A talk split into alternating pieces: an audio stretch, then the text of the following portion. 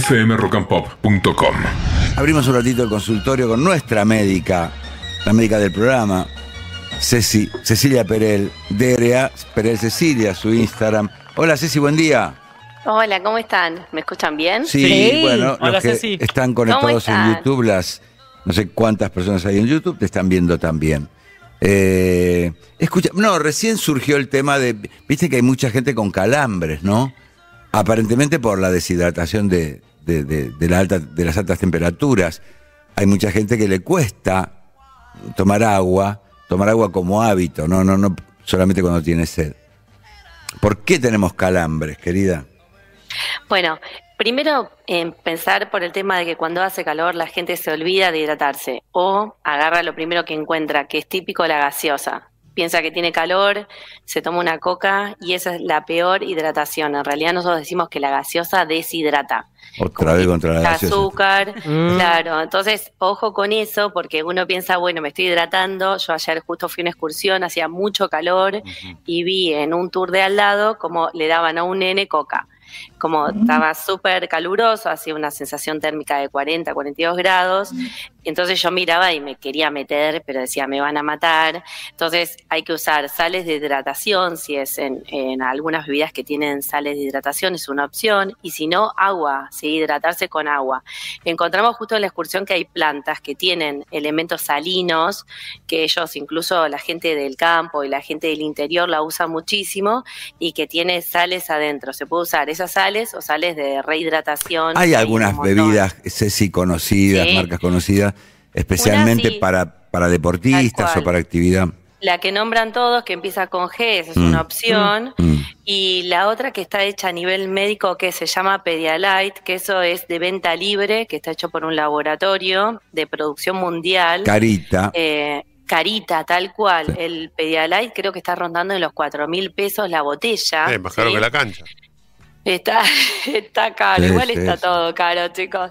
Pero bueno, es el Pedialyte es una bebida como que tiene hidratación y lo que yo siempre digo a la gente es ojo, porque hay un Pedialyte de adultos y hay un Pedialyte pediátrico. En la Argentina nosotros no tenemos el pediátrico, entonces cuando vamos a hidratar a un nene pequeño hay que darle una pequeña cantidad y el resto, para no tirarlo, porque sale mucha plata, guardarlo en la heladera para el día siguiente, pues si estamos en excursiones o estamos en una etapa de entrenamiento, como pasa en entrenamiento de tenis, de fútbol, de los chicos que entrenan en fútbol en calor, siempre decimos tratar de no hacer en horas de calor, para irme un poco del tema del horario, es tratar de entrenar entre antes de las 10 de la mañana o después de las 6 de la tarde. Ese sería el horario ideal para hacer una actividad deportiva.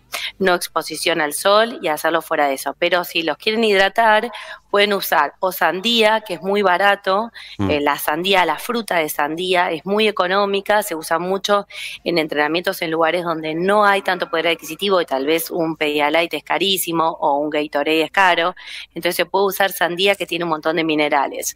Pero si vamos a usar el Pedialyte se puede usar un poquito después tomar mucha agua, no diluirlo en agua y guardarlo en la heladera para el día siguiente. En realidad el prospecto dice que una vez abierto uno debe tirarlo, pero lo podemos guardar, no hay problema, la botella, insisto, es cara, entonces se puede guardar en la heladera, tomar un poquito y volverla a guardar siempre refrigerada, ¿sí?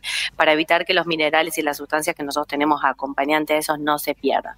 Y es importante hidratación con agua y también comer algo salado si uno, uno no es hipertenso, porque el agua sola a veces no alcanza para poder hidratar lo que perdemos en la transpiración y lo que hablamos la otra vez, la perspiración, ¿se acuerdan eso que les expliqué que se perdía por la piel? Sí. Además de la transpiración evidente, hay algo que perdemos por la piel, que es la perspiración. Entonces, todos esos minerales que se van perdiendo los tenemos que recuperar.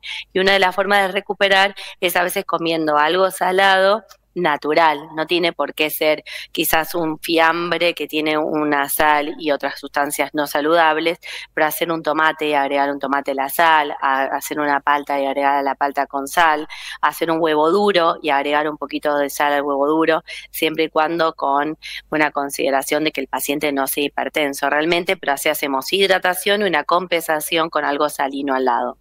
DRA Perel Cecilia, eh, la cuenta de Instagram de Ceci. Iba a preguntar algo yo, ¿eh? Sí, Ceci, muchos tenemos la fantasía que tomamos mate durante todo el día y eso nos hidrata, pero muchos médicos dicen, pero pará, el mate te deshidrata. ¿Cómo es eso que tomamos mate pero que en realidad Sí. nos deshidratamos? En realidad está buenísima la pregunta. Gracias. No es que te deshidratas, sino que tenés que calcular siempre que es la mitad del agua que estás tomando realmente. Vos te llenaste el termo, como les explicaba a ustedes, que está buenísimo que tomen mate, y a mí Mm. me encanta tomar el mate, y es una costumbre nuestra argentina y es nuestro compañero. Entonces, si yo tomo el mate y me lleno un litro, en realidad estoy tomando medio litro de agua, no es un litro de agua. Entonces, eso lo podemos hacer, pero no deshidrata. El mate tiene muchos beneficios, tiene el contenido acuérdense que el té tiene la teobromina, el café tiene la cafeína y después el chocolate. Tienen todas sustancias, eso que tiene el café, el mate, el chocolate, tiene unas sustancias que se llaman, que actúan aumentando el AMP cíclico de la célula. En traducción en español significa que activa a la célula, por eso cuando tomamos el café estamos más despiertos, o el mate, o el té, o el chocolate, estamos como un poco más activos y esas sustancias aumentan la actividad celular. Entonces el mate no es que deshidrata, tal vez sí deshidrata si les vuelvo a decir las gaseosas. Eso sí deshidrata o la cerveza que está buenísima, que uno quiere a veces con ese calor tomar una cerveza bien fría, helada, pero ojo porque eso no es una bebida que hidrata. Está buenísimo para hacerlo como algo de amigos, juntarnos una cerveza cuando hace mucho calor bien fría o, por ejemplo, hacer esto de una gaseosa bien fría, pero esos no hidratan, sino hay que confundir que todo líquido que ingresa al cuerpo no es hidratación. Escúchame, Ceci, el mito de, del limón, muchas veces en ayunas, que hemos Sí. escuchado mil veces, tomás un limón con un poquito de agua o agua tibia y que dice que quema grasas. Está comprobado, es Sí. mitología. Bueno, miren, con el tema del limón, no sé si se acuerdan en la época de COVID que escuchábamos que el limón hacía todo. Incluso habían hablado que en Israel tenía menos incidencia de COVID porque usaban limón. Sí. Es como que el limón es para todo. El limón es depurador, el limón es un antioxidante. Te limpia la bañadera y la cortina de baño, el limón. Sí.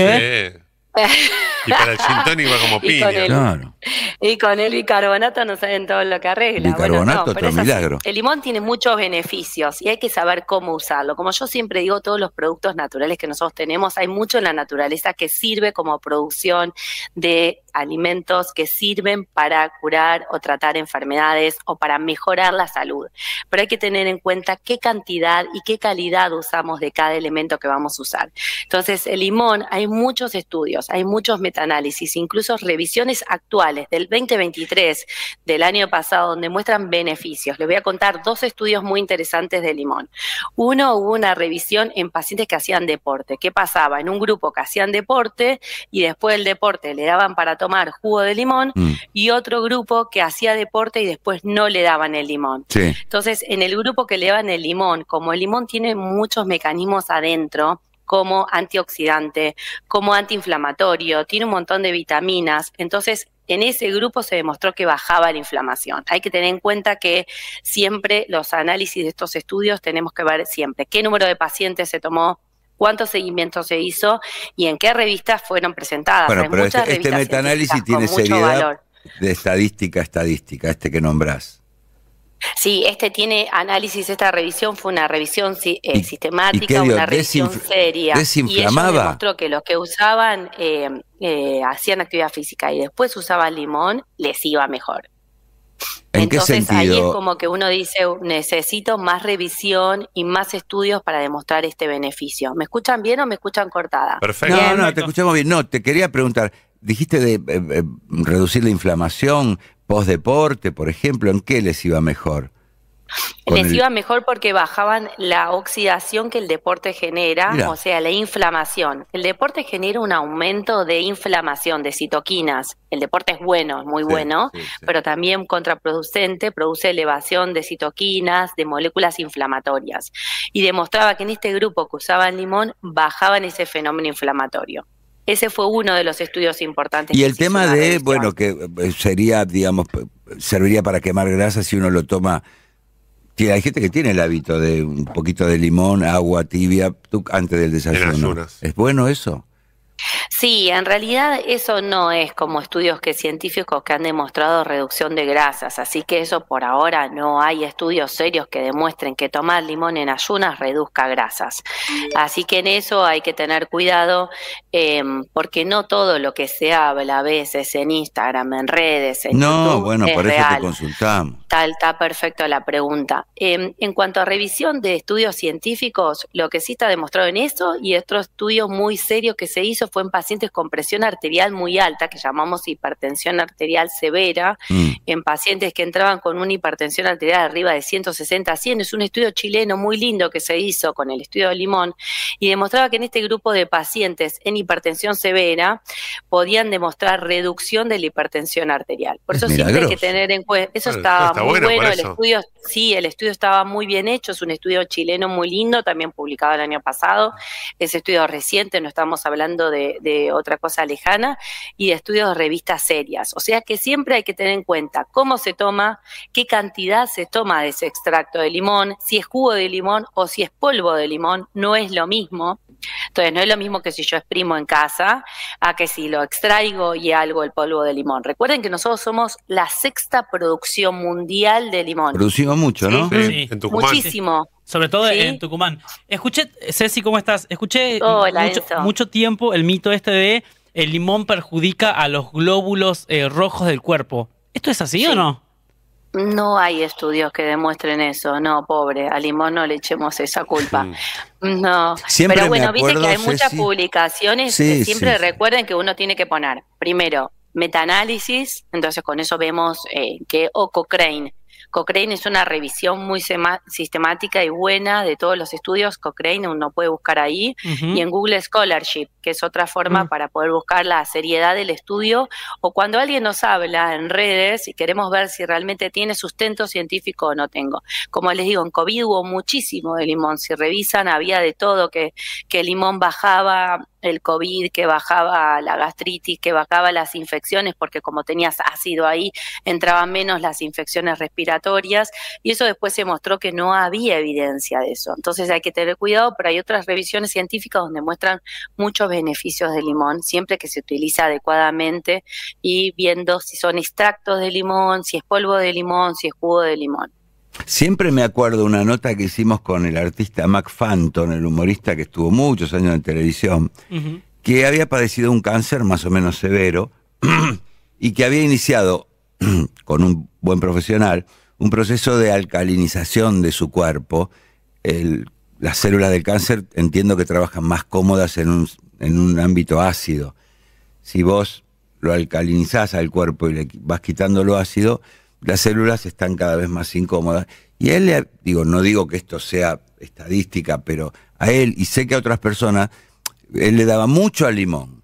Profesional le decía, y aparte otra, otra alimentación acorde a eso, ¿no? Pero mucho el limón como base principal de ese tratamiento.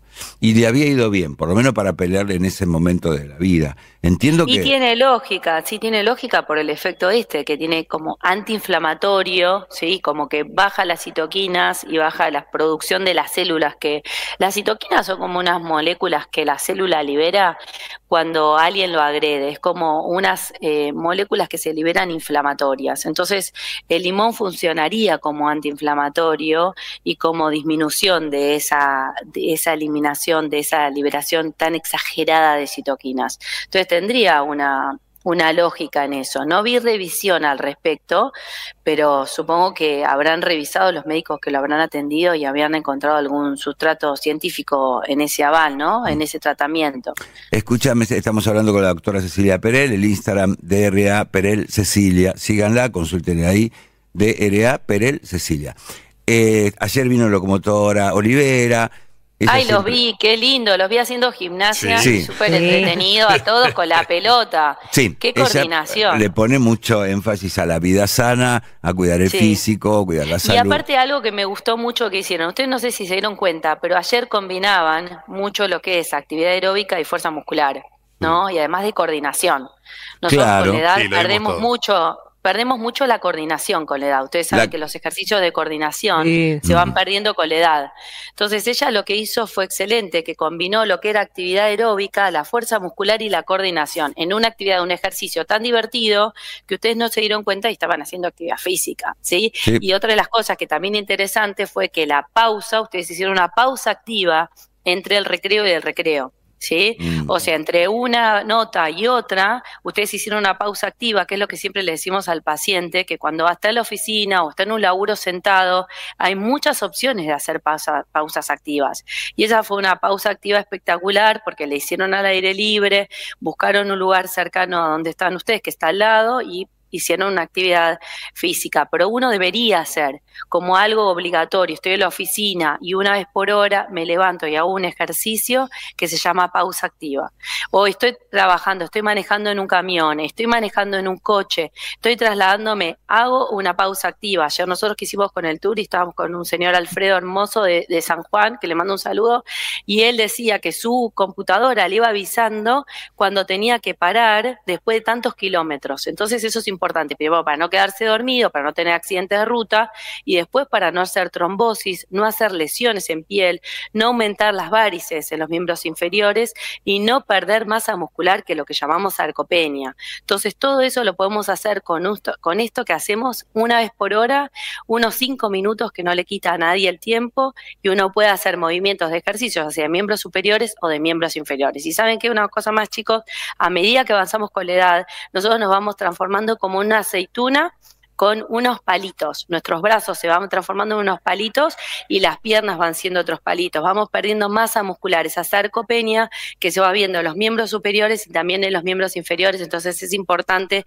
no solo salir a caminar, sino que también hacer actividad de fuerza muscular, ejercicios de fuerza muscular, combinarlo con la actividad aeróbica. Qué figura la aceituna con los No, cuatro no, palitos. Sí, está bueno, ¿no? ¿Se le imagina? Yo, Sí. le, yo lo llamo fenómeno como demonio de Tasmania, que también tiene ese cuerpo voluminoso y las patitas, más que nada en el tipo. Es que como estuve con- en Mendoza y acá las aceitunas en Mendoza Ah, estaban claro. buenísimas, entonces yo me imaginaba que la aceituna, la, la productora bien de, de nuestro aceite tan rico que tenemos en la Argentina, con las dos escarbadientes para arriba y dos escarbadientes para abajo, y ahí cuando hablaba la, la guía de la aceituna, yo me imaginaba que eso es lo que vemos en la obesidad, en la edad avanzada y también vemos en la diabetes 2. Lo vemos con mucha panza, pero la masa muscular se va perdiendo. Entonces Como el de muñequito del, chisito con los palitos que hacen los nenes en los salones de cuando fiesta. están súper aburridos y no saben qué hacer y le están animando la fiesta, están súper aburridos y le van haciendo algo al chisito, bueno, y le van poniendo unos palitos, esto es exactamente Pero, como el ah, bueno, chisito con los palitos. Además, después de los treinta y pico, cuarenta para adelante,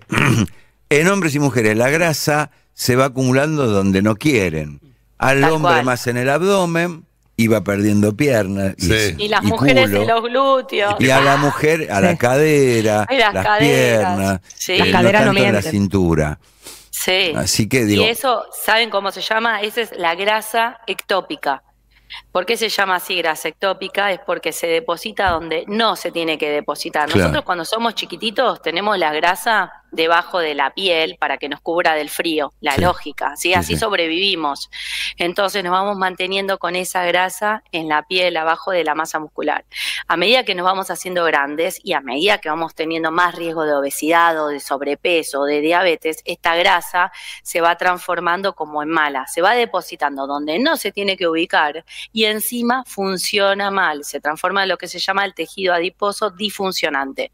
En español significa que ese tejido adiposo va trabajando mal y libera sustancias que no debería producir, sustancias que son inflamatorias, más agresivas, más dañinas. Por eso es que mayor que tenemos más edad, vamos teniendo más riesgo de hipertensión arterial, más riesgo de colesterol alto, más riesgo de arritmias como fibrilación auricular, más riesgo de diabetes 2. Esto no es para asustar. ¿Esto qué quiere decir? Que si nosotros sabemos que a mayor edad tenemos más riesgo de que este tejido adiposo se ubique en un lugar que no se veía ubicar, como en la panza, como en el hígado produciendo hígado graso, como en el corazón produciendo alrededor del corazón ese tejido adiposo en el pericardio, como alrededor del riñón y va produciendo falla renal. ¿Qué hago? Me voy a quedar con los brazos cruzados y voy a decir, ah, ya está, soné. Estoy arriba de los 35 años, estoy en el horno, tengo 40, tengo 50, tengo 70, ya está. No, al revés.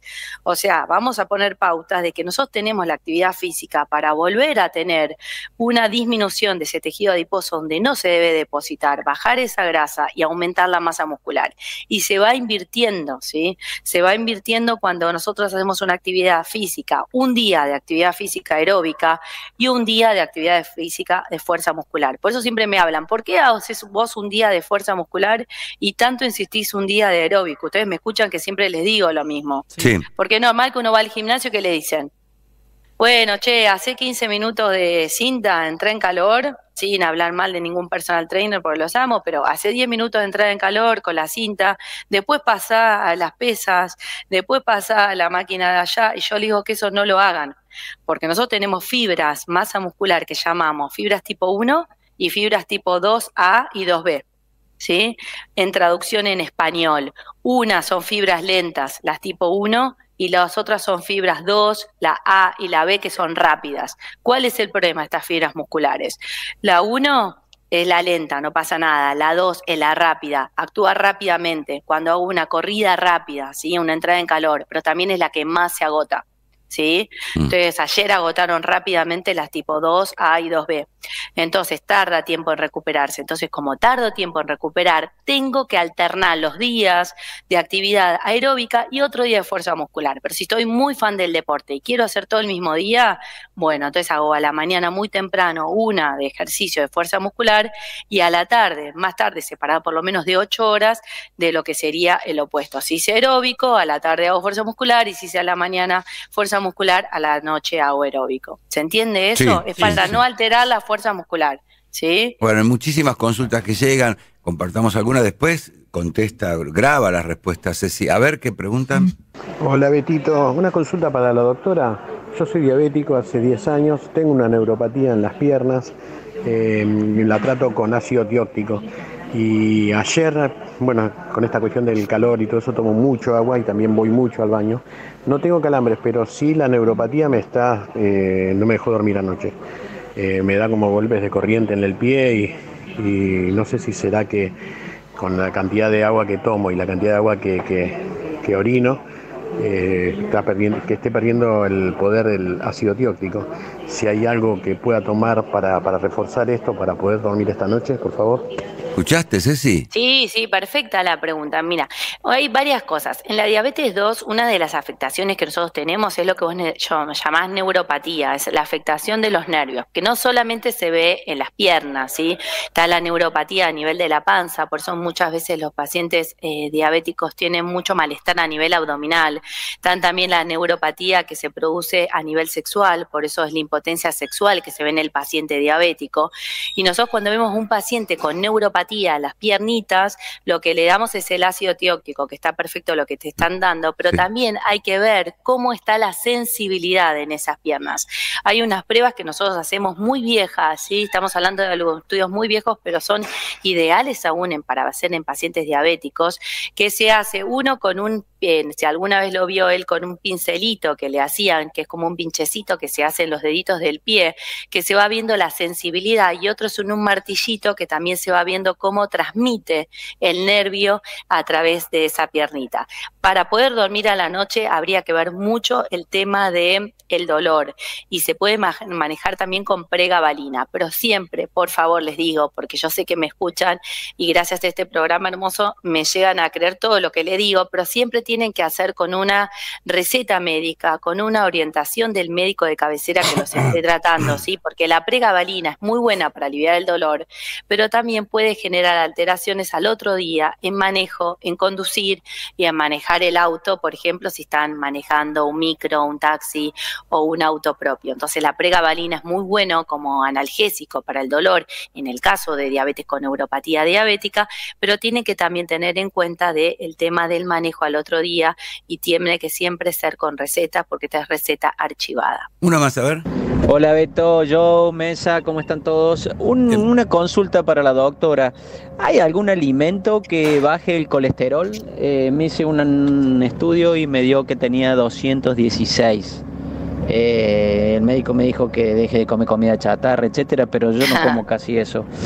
Eh, no sé si hay algún, algún alimento en especial que ayude a, a reducir Bien. el colesterol en sangre. Gracias. Lupines. Milagrosos Salud. los lupines. Ay, ¿en serio? Milagrosos. Ay, me encantan. ¿O Hace no, tanto no como.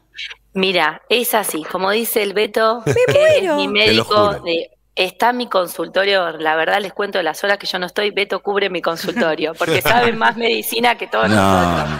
Pero es verdad, los lupines es así, ha demostrado Mirá. mucho beneficio, hay muchos estudios, cada vez hay más estudios de los lupines con su reducción en LDL y reducción, acuérdense que bajo el LDL, bajo eventos cardiovasculares. Pero también es importante entender que por más que digas que no comas comida chatarra, recordar que no solamente los alimentos multiprocesados, no seamos tan antiindustria, siempre les digo por default, o sea, hay alimentos multiprocesados que son buenos. Un yogur es un alimento multiprocesado, ¿sí? Una lata de choclos es un alimento multiprocesado, una salsita de tomates también. O sea, ojo que hablamos de alimento multiprocesado. Tal vez es una comida rápida, una hamburguesa de marcas conocidas que no vamos a hablar, o papas fritas, eso, pizza rápida, eso es lo que estamos hablando, tu médico te dijo que no. Pero lo que siempre les digo, chicos, la dieta mediterránea, que es tan fácil, un patrón mediterráneo, lo sacan en internet, es súper fácil esa dieta, no está auspiciada por nadie, tiene más de 60 años de estudios científicos y es muy sencilla, son frutas, verduras, cereales, panes integrales, pescado. En este verano es más difícil el pescado, no se intoxiquen con pescado, si no conocen una pescadería buena, compren cerdo, que es barato. No utilicen la carne, sí, lamento a nuestros queridos argentinos que nos encanta la carne, pero no sirve para nuestro colesterol. Para nuestro colesterol el beneficio están todos los omegas que lo dan las paltas, los frutos secos, la verdura, las frutas, el cerdo, el pescado. Ese es el ideal para mejorar el LDL y eh, para mejorar el colesterol total. Y ojo de los puntos que nos habló acá la pregunta, que no hablemos de colesterol total. Yo siempre les digo que el colesterol total es para la señora que se encuentra en el ascensor con otra vecina y le pregunta, che, ¿cuánto te dio el colesterol total? Pero hablemos siempre con propiedad, sepamos cuánto tenemos de LDL, de colesterol malo en nuestra sangre, cuánto tenemos de HDL, nuestro colesterol bueno, cuánto tenemos de triglicéridos y cuánto tenemos de moléculas ocultas que alguna vez en la vida hay que medirse, aunque sea la LPA y ApoB, alguna vez en la vida se tienen que medir. Pero si el LDL sube, mi colesterol total va a subir, pero si mi HDL, que es el colesterol buenito, el bueno de la película, el ángel de la película, el HDL sube, el colesterol total también va a subir.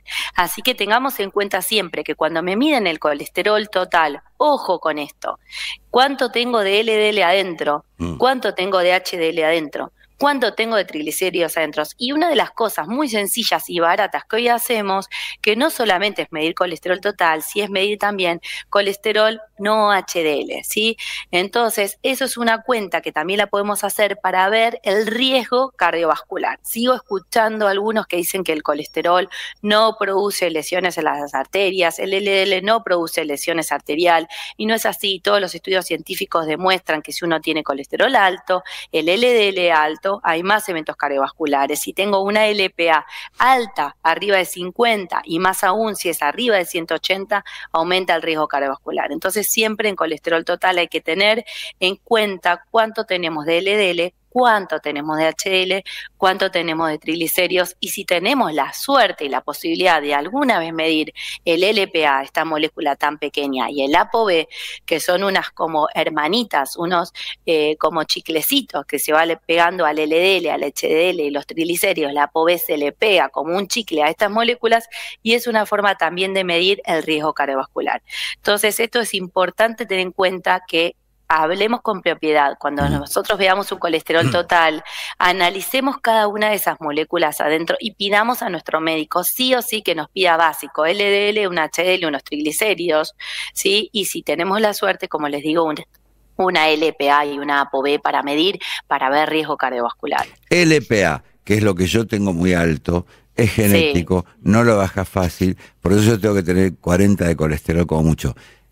Eh, Yo eh, oh, de- lo hablamos otro día porque ya vamos a la tanda, pero hay en, este- en Instagram ya una corriente de médicos, médicos serios, de carrera, que los escucho decir, no pasa nada con el colesterol. Ay, sí. El problema es cuando Es el son en general médicos que están en la línea keto, de que no toques el Sí, azúcar ni, los, ni las harinas.